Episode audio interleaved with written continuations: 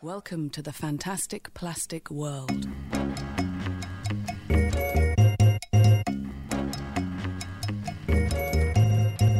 设计微颗粒和你聊聊一周设计圈。今天是五月二十六号，今天的节目呢是我们蛋白粉的第三十期，呃，微颗粒的第七期啊。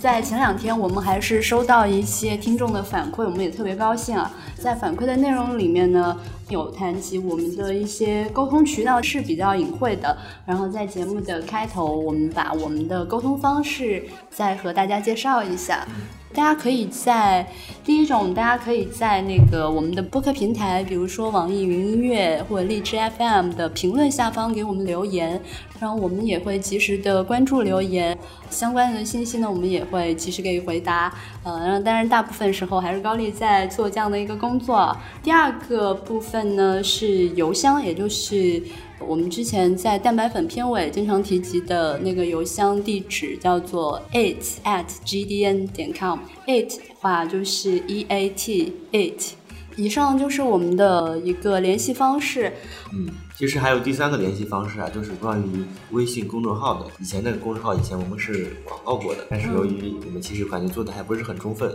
所以我们暂时并没有公开的再去介绍这个微信公众号。我们想的是等我们能够比较系统的对那个公众号的内容啊、交互的形式有一个比较完整的一个方案以后，我们再和大家公布。嗯嗯。上一期蛋白粉的时候，我们也收到了一些呃听众的反馈。呃，上一期正好是说到不自然博物馆去哪了。虽然我们其实也是做了一些资料上的检索啊，但是我们发现，当我们这个节目播出了之后，其实大家的力量可能还是更加强大一点。大家会帮我们弥补了一个我们丢失的信息。关于不自然博物馆的作者 Doctor Z，在二零一六年的时候，其实他在一席上面有一个。分享讲座，嗯，看完那个讲座，我感觉其实我们对这个不自然博物馆的理解可能就会更深一点。对，哎，对，那个其实那一期的质量其实还不错的。如果大家有兴趣的话，大家可以通过呃搜索关键词嘛，一席和不自然博物馆，应该就能够搜出这个视频来。我感觉这个也是我们做这个节目有意思的点吧。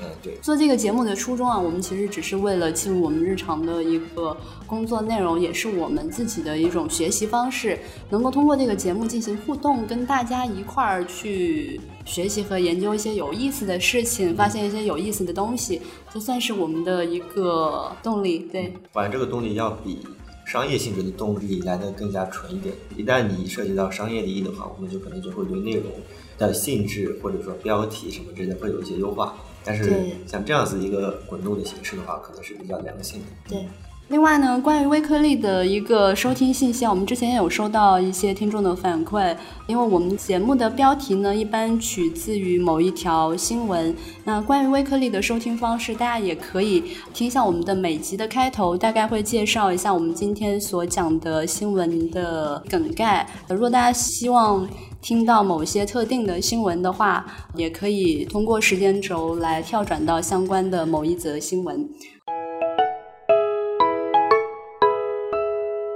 那现在我们就进入我们第七期的微颗粒。然后今天是五月二十六号，这一期呢，我们还是依旧选择三条内容。第一条呢是上周谷歌二零一七年度的 I/O 大会。那这个大会里面，我们会重点介绍一下 Google Lens。那 Google Lens 是否会拓展出一种未来一种新的交互方式？在此之外，关于 Google 的一个信息，还有 Google AlphaGo 的人机大战，是对战我们中国的柯洁，对吧？这个人机大战呢，也引起了新闻圈、科技圈对 AI 人工智能的一个思考。我们可能也会同时一起看一下。第二条新闻呢，是关于社交平台的，其中包括微信对自己客户端做的一些调整，以及短视频社交领域的变化。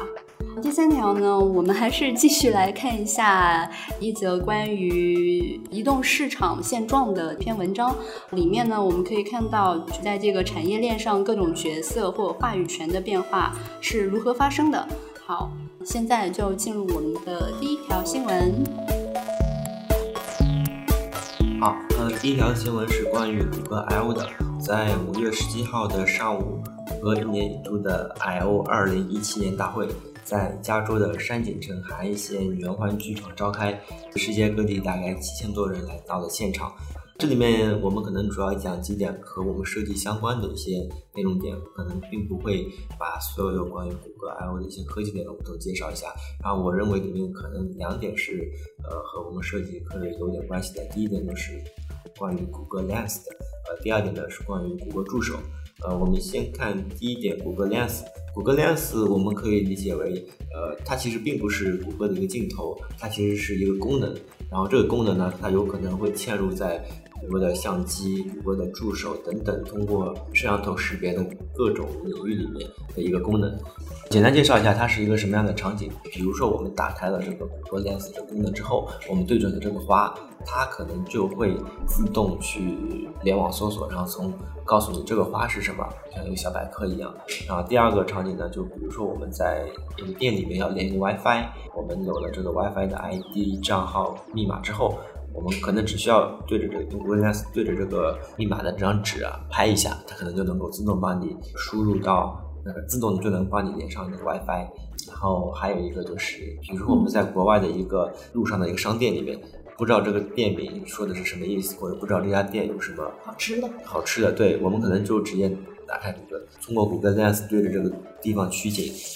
就可以直接通过谷歌，可能就能搜索到关于这家店的一些信息，包括店名的翻译啊等等，其实它都可以能够做到，就是它把很多的一些信息都能够连接起来。当然，这个里面最核心的是它的一个后台的一个 AI 的一个识别功能。这里面花的那个例子可能比较有代表性。如果只是 WiFi 那个汉字的一个识取的话，这功能其实比较常见了。但是花这个里面是可以体现出它的一个分辨。以及这个自动判断的一个功能的，嗯，核心还是它的 AI 啊。然后这个就是关于谷歌 Lens 的。另外一点呢是关于谷歌助手。谷歌助手呢，其实在去年的谷歌 I/O 的时候就已经推出了，今年可能就是更加丰富了。谷歌助手呢，它是其实是以前谷歌 Now 的一个升级版，同时也是 OK 谷歌的一个语音控件的扩展版。谷歌助手呢，它包含了谷歌 Now、OK 谷歌所涉及的所有的语音指令集、语音搜索、语音激活设备等等功能，然后把它融合在一起，形成了一个以个人为中心的对话互动的一个 AI 体验。那就关键词对话互动体验，并且是带有 AI 的。然后，谷歌助手会在哪些地方出现呢？它在安卓的系统、安卓的智能家电、谷歌 Home、谷歌 Wear 2.0设备、安卓 TV、汽车、Auto 的应用里面。还有就是今年所说的，它还会出一个 iOS 版的谷歌助手的一个 APP，这些设备都会嵌入到它的这个语音助手，然后这个语音助手其实是带有一定的智能功能，就好比刚才所说的那个谷歌 Lens 的这些功能都会嵌入在里面。以上两点呢，就是我感觉可能会和我们设计会比较有关系的。当然，这两点呢是一个表象，就是按照那个 Sundar Pichai 他所说的大的方向上来说，嗯，谷歌今年。都是从 mobile first 到 AI first 一个转变。其实我们能够体会到最早时候谷歌是 PC 嘛，搜索到 mobile 的一个转变。mobile 这么多年，其实大家都能够感到它的一个变化。其实它已经颠覆了很多领域的一个方法。它现在又提出了，其实我们现在已经进入了一个 AI 时代，并且它的所有的资源也都会投入在 AI 里面。呃，所以当有了从 mobile 到 AI 的一个方向上的转变之后，他们也会开始重新思考以前的所有的一个产品的布局，也就有了刚才一开始所说的这些谷歌 Lens，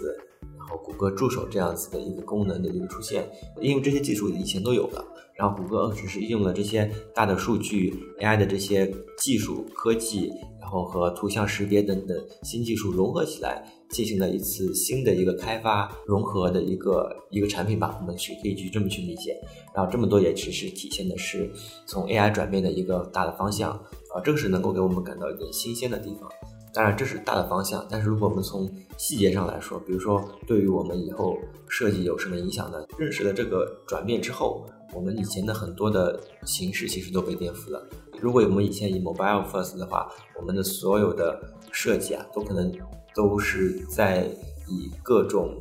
平板、各种板、各种手机的最多就是分辨率不同嘛，对吧？呃的基础上去做这些设计。但是我现在以 AI 为 first 的一个前提下，这个框架就被打破了。就比如说，呃，微软的 HoloLens，它就直接是带你进入了一个三 D 的一个体验。又比如说这种语音助手，它直接又带你进入了一个语音控制的一个交互体验。当然这可能会比较远，这一波可能会慢慢慢慢慢慢扩散出来，但是这个。框架或者说这个平板这种框架构架已经被打破了，打破的也包括我们所有以前基于平板所出现的一些交互体验的一些沉淀，嗯，这些其实都会要重新再做设计。我们现在做的都是鼠标去控制我们的，或者说是手势去控制你的交互与操作，然后到以后我们可能要控制的是你的眼睛怎么去控制你的交互与操作。嗯，也就是说，它现在。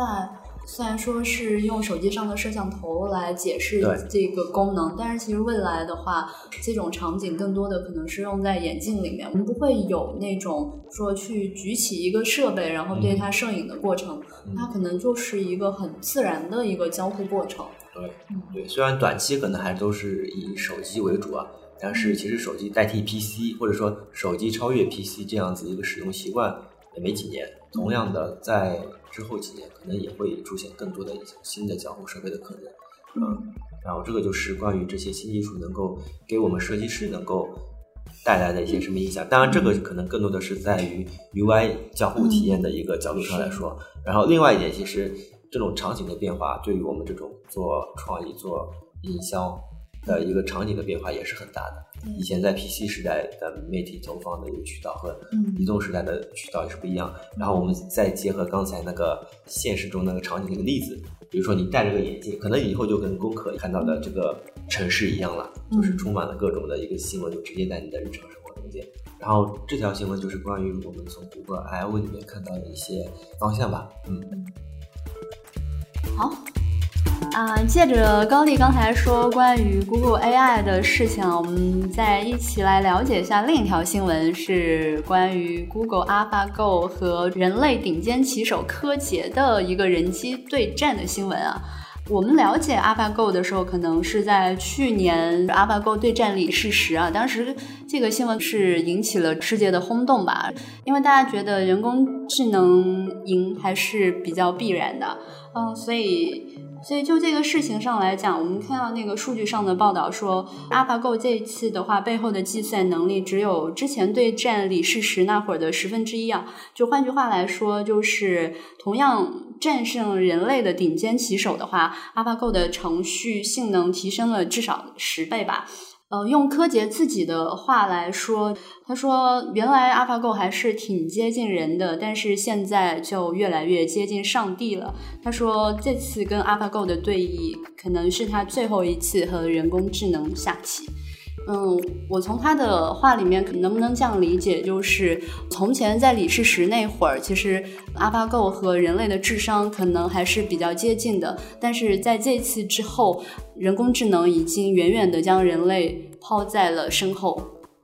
嗯，然后从这次人机对战的这件事情上，我们能够看到几点关于人和人工智能这样的一个关系啊。但就计算能力来说，我觉得人肯定是弄不过机器的。就像是最早汽车发明的时候，人还跟汽车有过一个速度的竞赛。正如今天我们看到 AlphaGo 和人的这样子的一个奇异的对战，其实我们不能够单纯的把这种方式看作是一种竞赛关系。就我看到文中有个比喻，我觉得挺好的。他说，呃，如果 AlphaGo 是哈勃望远镜的话，那柯洁就是世界上最棒的一个天文学家。从这个角度上来讲，机器或者说 AlphaGo 本身其实算是人的一个算法的一个结晶。那柯洁跟 AlphaGo 对战的时候，它其实并不是说一个人与另外一个物种的对战，而是说是一个人与一群人借助的计算机的这样的一个战争。那这一群人，他可能是包括 AlphaGo 背后的程序员和。去年战败的李世石，呃，我觉得如果说用一个形容来说，就好像那个 AlphaGo 是有这样一个功能，就是与他对战的这样子的一些人，他的所有的一个智慧经验都会被这个人工智能程序所学习和吸纳，那它未来肯定是无比的强大的。嗯，当然了，这个结果其实是在我们意料之中的。但是作为人类这个物种来说，如果相较于这种人工智能，它如果是一个物种的话，那人类这个物种肯定是会有些许伤感的。这个让我想起了那个《宫壳》里面的。嗯，一个剧情就是在大家可以去看那个零四年的那个剧场版啊，期间有一段就是巴豆跟特古萨一起去一个岛哈，那个岛叫做黑克基姆的一个岛，然后里面他拆解了这两个人内心最深层的一个恐惧啊。我们知道那个特古萨的话是呃那个宫壳里面唯一的一个自然人，因为对于他来说，他内心最大的恐惧就是对于自己人本身的一个怀疑。他的那个里面有一段对话是这样，他说：“人类是否被还原成了简单的机械和物质的这一恐惧，也就是人类这一存在是否本来就是虚无的这一恐惧，就是人到底是不是真的存在，还是说它本身就是一个物质的组合？然后这个是作为自然人的一个内心恐惧，对于巴特的一个内心恐惧。”就是因为巴特他其实是越战的一个老兵，对于他的恐惧来讲，他是战争带来的觉得人类的弱小而带来的恐惧，所以他是一个一体人嘛，所以说他的身上有更强大的一体带来的这种操控力，所以他当时的那个恐惧就是有炮火袭击了那个岛，所以他的内心恐惧是害怕自己人类不够强大，而那个呃自然人 Tagusa 的那个恐惧就是害怕人到底是不是真有自我意识，还是只是一。一种材料的组合。AlphaGo 这件事情的话，我们未来应该怎样去看待它呢？我觉得首先是两点，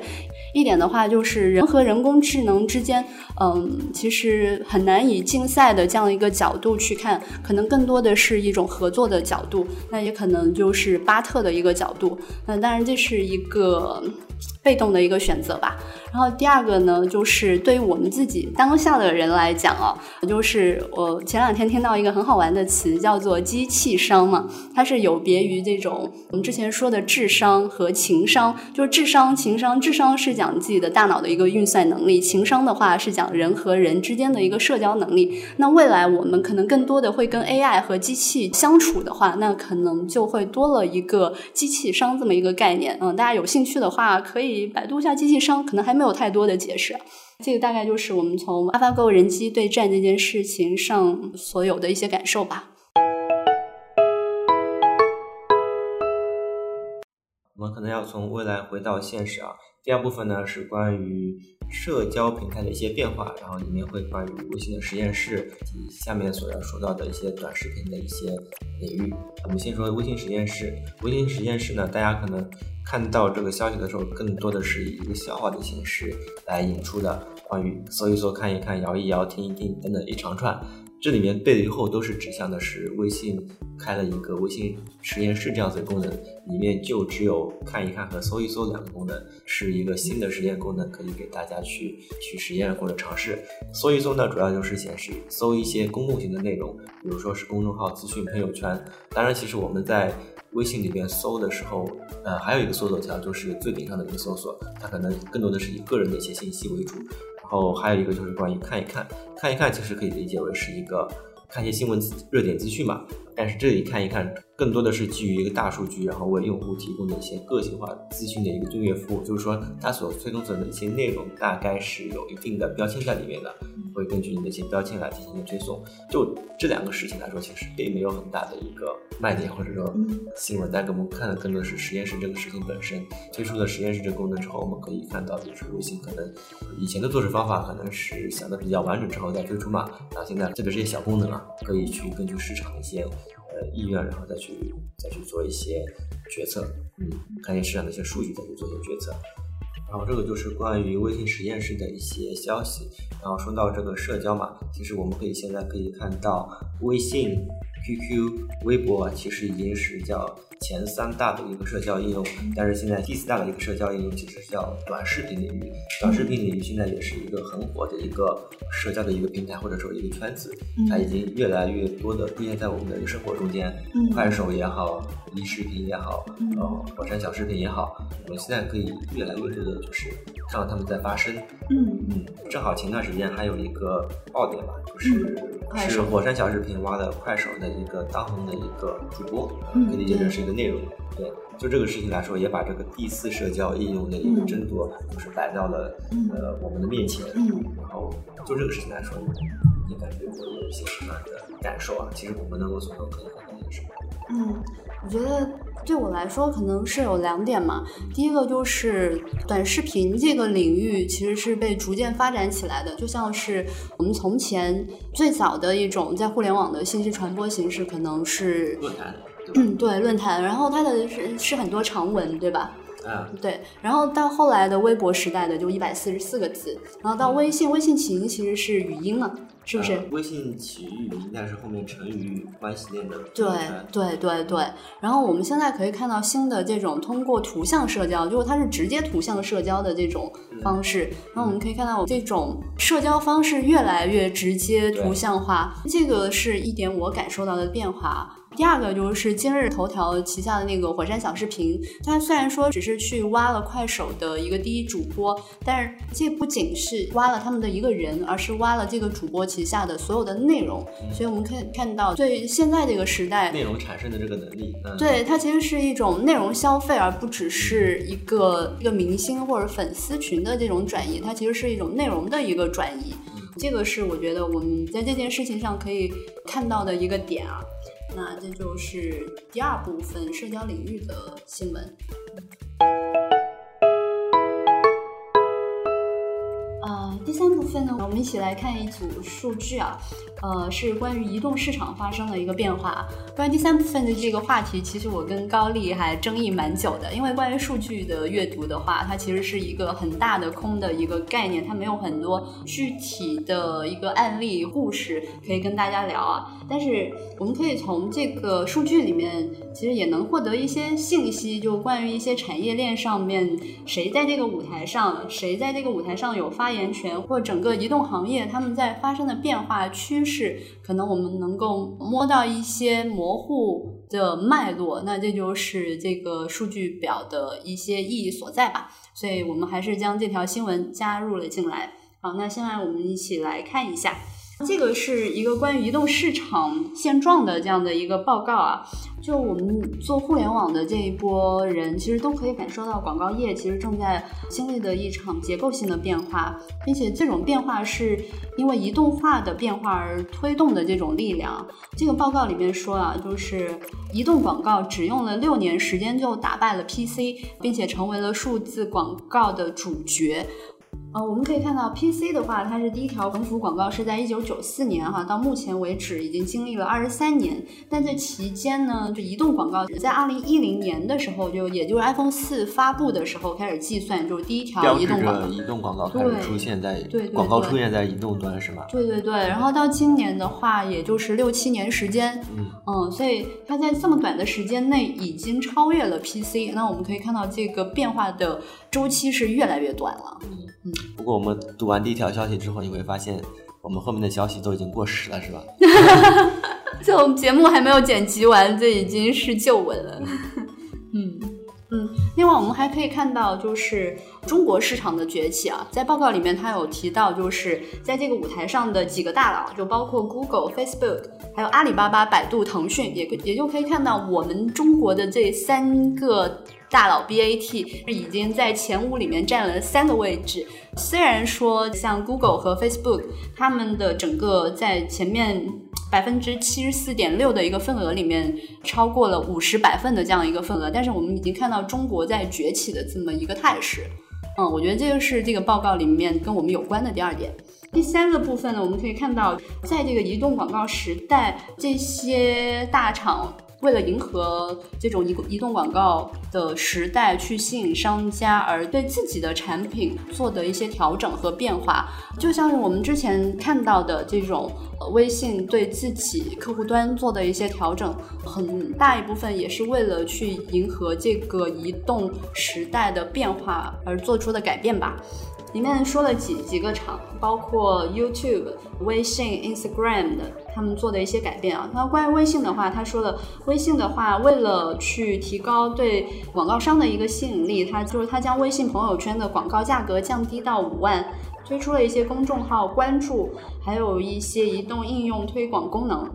另外还上线了原生推广页广告，就这些都是他们在面对这个移动时代对自己做出的一些调整。另外呢，这个报告里面也有说到，就是视频广告的份额有一些略微的增加。呃，视频广告从百分之十增加到百分之十三啊，虽然只是百分之三的一个增长，但我们也可以看到这种视频广告。因为它会产生一些流量，但是在移动广告时代，即使是在手机端，然后它的这个视频广告还是继续在增长，就说明数据流量已经越来越不是问题了，所以它的这种表现形式才会慢慢的开始增长。我觉得这个是第四个从这个广告里面可以看出的一些点。最后一个呢，就是原生广告可能成为未来的一个主流啊。原生广告怎么理解呢？反正我是这么理解的，就比如说你在新闻客户端里面。在看新闻，突然看到了一条，其实它是广告，但是你就当新闻在看了。那广告以一个新闻的资讯的形式出现在你的面前，这个是我理解的原生广告。嗯，从我的角度上理解，用一句最简单的话来说，就是广告看起来越来越像内容了。我不知道未来会是一个怎样的时代啊？如果衔衔接上我们之前说的 Google Lens、HoloLens，我们可以看到这种。我们对机器的一个交互行为越来越趋近于自然，然后对广告的这种感受越来越接近于内容。分什么是虚拟，什么是现实，什么是你要的，什么是被动接受的，这个界限可能是越来越模糊了。嗯，但现在其实很多营销不也是你你不能所分辨的吗？对，但是我是说未来的一个趋势嘛。啊，嗯。以上五点就是，嗯，从这个报告里面我所能感受到的一些变化和趋势吧。大家有兴趣的话，也可以去搜索关键词“移动广告市场现状”，我们应该能够收到这篇文章。好的，以上就是关于广告市场发生变化的这篇文章的主要内容。我们这里再简单总结一下，呃，第一点，我们就是通过谷歌的 I/O 可以看到，就是以后我们工智能为主的话，会对我们的生活有什么改变，以及我们是如何接受到信息或者如何输出信息，这样子一个生活场景的一个改变的可能。第二点就是关于移动端社交的一些小动向吧。嗯。第三条我们讲的就是移动广告是如何快速的是替换掉以前的一个 PC 时代的。但是同时也说明了，呃，下一个时代能够以多快的一个速度替换到现在的一个移动时代。嗯，然后啊，本期节目就是这样，大家可以通过网易音乐、荔枝 FM、iTunes 的播客搜索“设定蛋白粉”订阅与收听我们的节目。大家也可以通过我们的官网 GDN 点点赞给我们留言以及反馈。呃，也可以通过我们的邮箱 eat at GDN 点点赞给我们发邮件。本期节目就这样。嗯，如果喜欢我们的节目，就帮我们转发一下喽。啊，然后这里再广告一下，我们下期的设计蛋白粉可能会就微软那个 Free One Design 做比较详细的一些介绍，可能大概可能在下周吧。嗯，好，那就这样了。拜拜。嗯，拜拜。